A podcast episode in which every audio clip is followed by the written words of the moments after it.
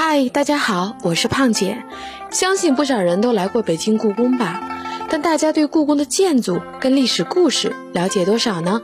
今天胖姐啊，将带大家走进故宫，了解故宫的每一处建筑以及它背后的历史故事。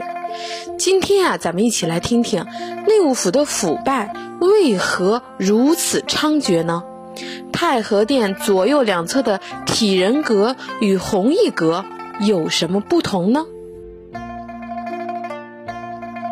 内务府的腐败为何如此猖獗呢？首先是国运使然。晚清时期国运衰落，清廷自身难保，上上下下的各种管理不是松懈就是脱节，各机构腐败成风。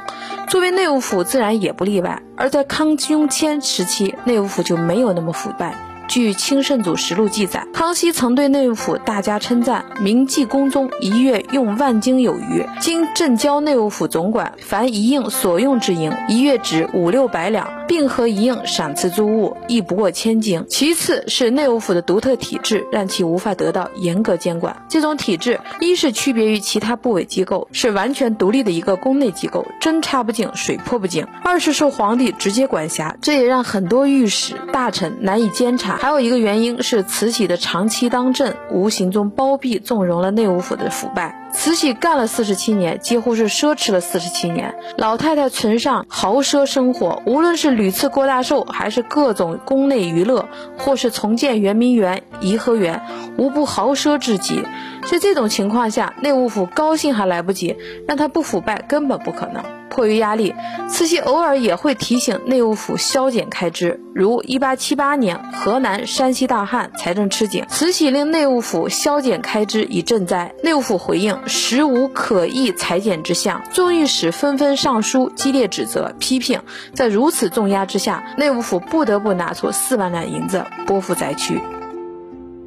太和殿前广场左右对视着两座高大端秀的建筑，这就是体仁阁与弘毅阁，明初称文楼与武楼。明嘉靖四十一年（一五六二年）更名为文昭阁与武成阁，清顺治二年（一六四五年）更名属体仁阁与弘毅阁。一直沿用至今，现存两阁为清乾隆年间重建。弘毅阁与体仁阁作为太和殿的陪衬建筑，左右对称，建筑形式完全相同。乾隆时，体仁阁被火烧毁，就是仿照弘毅阁重建的，设重楼九间，高二十五米，进深三米，坐落于重基之上，上下两层，黄色琉璃瓦无殿顶，民间为双扇板门，左右各三间，安装一马三件式直棂窗，一层屋檐上四周是平座，平座周围。廊桩有二十四根方形琴檐柱，用以支撑顶层屋檐。柱间设寻帐栏杆连接，站在平座上可以凭栏远眺。